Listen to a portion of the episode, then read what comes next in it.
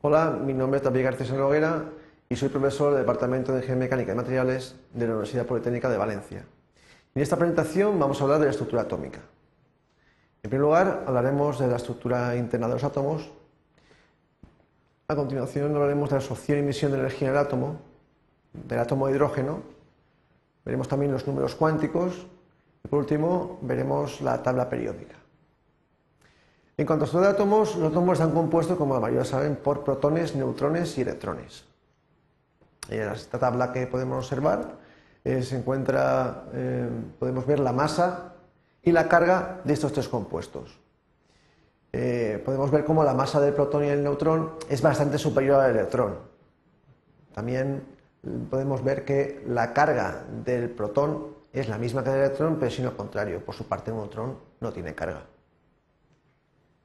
En esta representación esquemática podemos ver la disposición de estos compuestos en el átomo. El átomo, eh, interpretado como un, núcleo superpuesto en unas capas, podemos observar cómo dentro del núcleo se encuentran dispuestos el, electrón, el protón perdón, y el neutrón, y en las capas los electrones. Bien, continuación veremos una serie de conceptos que son necesarios a la hora de entender la estructura del átomo. En primer lugar, el denominado número atómico. El número atómico se define como el número de protones que posee un átomo. Los electrones, en cambio, que se encuentran en la corteza externa, solo se determina la mayor parte de las propiedades. Como suele decir, los protones dan la identidad al átomo y los electrones le dan la personalidad. También es conocido que un átomo en estado básico tiene el mismo número de protones que de electrones. Si tuviera más electrones que protones, estaría cargado negativamente, y tuviera más protones que electrones, positivamente. La masa atómica. La masa atómica se define como la masa en gramos de 6,023 por 10 a la 23 átomos denominado el número de Avogadro. También se puede definir como una doceava parte de la masa atómica del carbono 12. carbono 12 es el carbono con 12 neutrones. La nomenclatura básica de los elementos es eh, la letra identificativa del elemento, en este caso el carbono, arriba se le pone el número atómico y abajo la masa atómica. Tenemos el carbono con un número atómico de 6, por tanto 6 protones, y una masa atómica de 12. Eh, vamos a hablar de la absorción y emisión de energía en el átomo. Eh, cuando un electrón cae a una capa o nivel energético de menor energía, se emite una cantidad discreta de energía en forma de radiación electromagnética. Si el electrón sube a una capa o nivel energético mayor, se absorberá un cuanto en forma de fotón. El cuanto es esa cantidad de energía y el fotón es la forma de radiación electromagnética. Si esto lo expresamos en una, se puede expresar en una ecuación, que la variación de energía es igual a la h por v. h es la constante de Planck, cuyo valor es 6,63 por 10 a menos 34 julios por segundo. Y v es la frecuencia de este fotón. Conociendo también la reacción entre la velocidad de luz, c, que es 300 por 10, 3 por 10 a la 8 metros por segundo, es igual a la longitud de onda por la frecuencia, podemos deducir esta ecuación. La variación de energía, ya sea de absorción o de emisión, es igual a la constante de Planck por la velocidad de la luz partido por la longitud de onda del fotón. En el caso más sencillo, que se puede considerar que es el átomo de hidrógeno, donde solo existe un protón y un electrón, podemos calcular de forma sencilla esta energía. Esta energía es igual a menos 2 pi al cuadrado la masa del electrón por la carga de electrón elevado a 4 partido por la capa donde se encuentre al cuadrado por la constante de Planck al cuadrado. Si esto lo eh, lo calculamos, nos dará un valor de menos 13,6 eh, partido por la capa al cuadrado de electronvoltios.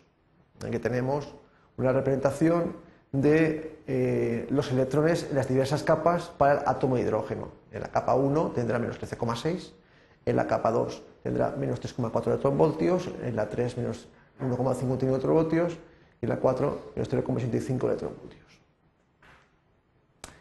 Los números cuánticos. Los números cuánticos, cada electrón posee, eh, cada electrón de un átomo posee una energía determinada, caracterizada por cuatro parámetros denominados números cuánticos. Podríamos hacer analogía que es como la matrícula de un electrón dentro de un átomo. Estos números cuánticos pueden adquirir una serie de valores. Los valores vienen definidos por cuatro números cuánticos, como he visto antes. El número cuántico principal, que puede adquirir valores desde 1 hasta 7. el número cuántico secundario, L, que adquiere valores desde 0 a n-1, n es el principal, el número cuántico magnético, m sub L, que adquiere valores de menos L a más L, o sea, de menos número secundario a más número secundario, y el spin, que m sub S, que adquiere valores de más un medio y menos un medio. En la tabla podemos observar los diferentes capas, el número cuántico principal, y los electrones que en cada una de ellas puede haber. En la capa 1, el número cuántico principal 1, puede haber dos electrones, lo podemos observar en una última de las columnas de la derecha. Para el número cuántico 2, 8 electrones, para el número cuántico 3, 18 electrones, sucesivamente para 4, 5 y 6, 32, 50 y 72 electrones. Dentro del número cuántico principal 1 eh, existe un subnivel, el subnivel S. Dentro del cuántico principal 2 hay dos subniveles, el S y el P. En el 3 el S, el P y el D. En el 4 S, P, D y F. Quiere decir que en el subnivel S caben dos electrones, en el P caben 6, en el D caben 10, en el F caben 14 y hay un quinto que es el G que cabe en 18. Por ejemplo, si consideramos el átomo del cloro, que tiene un número de protones, un número atómico de 17, podemos observar cómo en la primera de las capas, para el número cuántico principal 1, hay dos electrones. Para las dos siguientes capas pertenecientes al número cuántico principal 2, tenemos eh, 8 electrones y la tercera de las capas, correspondiente al número cuántico principal 3, tenemos el resto de los electrones hasta completar los 17. Por último, vamos a hablar de la tabla periódica, un poquito de historia. En 1869, Ivanovich Mendeleev publica la primera versión de la moderna tabla periódica. Dos años más tarde, una versión revisada con un formato diferente y esas alturas fue publicada. ¿Qué es la tabla periódica? Es un esquema de todos los elementos químicos dispuestos por orden de número atómico creciente y es una forma que refleja la estructura de los elementos. Se basa en la ley periódica, por eso se denomina tabla periódica, la cual establece que las propiedades físicas y químicas de los elementos tienden a repetirse de forma sistemática conforme aumenta el número atómico. Aquí podemos observar la tabla periódica moderna, tal como la conocemos, dispuestos de izquierda a derecha, estos elementos con número atómico creciente. Empezamos por el primero, que es el hidrógeno, acabando por, con número atómico 1, acabando con el último, con número atómico 118 en un octio. Hay elementos más conocidos, menos conocidos, pero sí en los grupos, que serían las columnas que tenemos en la tabla, se repiten las propiedades de una forma periódica, ahí su nombre. No es objeto de esta presentación de hablar permanentemente de la tabla periódica, pero sí su, mención.